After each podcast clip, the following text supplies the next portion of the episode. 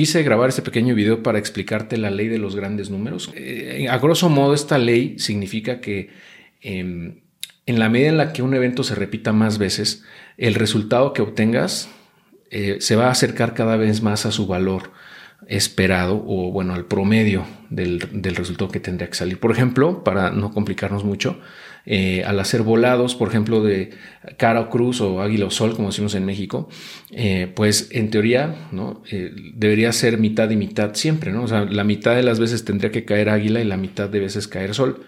Pero si tú haces eso nada más 10 veces, muy probablemente se cargue hacia un lado. A lo mejor te salen 7 soles y 3 águilas, ¿no? Pero en la, si tú hicieras ese mismo, o sea, repites los volados, te avientas mil volados, vas a ver que el resultado, o sea, el promedio de los resultados es, eh, es 50 y 50, o sea, 50% de que salga águila y 50% de que salga sol.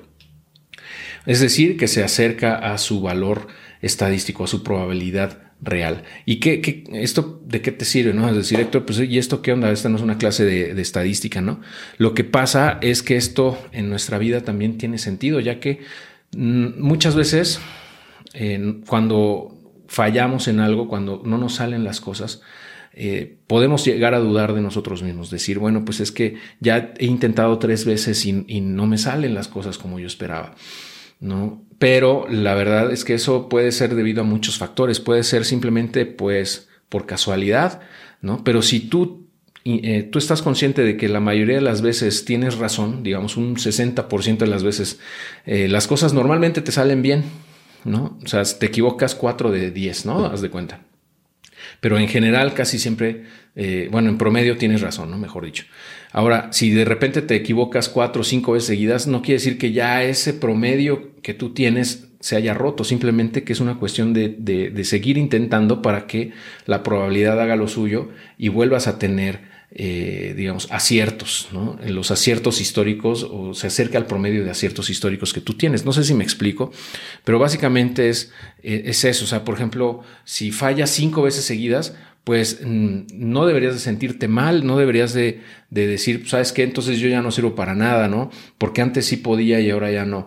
Pues a veces son cosas que suceden, ¿no? Y lo importante es seguir intentándolo y a seguir aprendiendo de esos errores, ¿no? Porque en la medida en la que podamos ir aprendiendo en qué la regamos, pues vamos a tener mayor probabilidad de éxito. A lo mejor ya no va a ser 60-40, con el tiempo va a ser 70-30 y después 80-20, ¿no? 80%, 80 que tengas razón o que te salgan bien las cosas y 20% que no.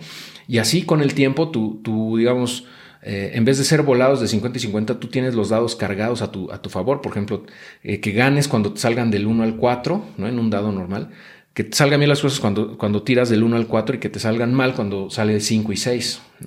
En ese escenario, em, pues vas a tener las de ganar, ¿no? O sea, si tiras mil veces los dados, vas a ganar muchas más veces de las que vas a perder. No sé si me expliqué correctamente, espero que así sea. De todos modos, si tienes alguna duda o comentario, pues házmelo saber, ¿no? El punto de esta, de, explicar esta ley de los grandes números es eso, justamente, que no te desanimes si la, si la estás regando, si van varias veces que lo intentas y no, no tienes éxito, eh, eventualmente la, probabilidad dará lo suyo y te empezarán a salir las cosas, ¿no? Y sobre todo si aprendes de esos errores, porque así vas a tener cada vez mejores probabilidades eh, de tener éxito. ¿Ok? Bueno, nos hablamos, nos escuchamos muy pronto. Muchas gracias.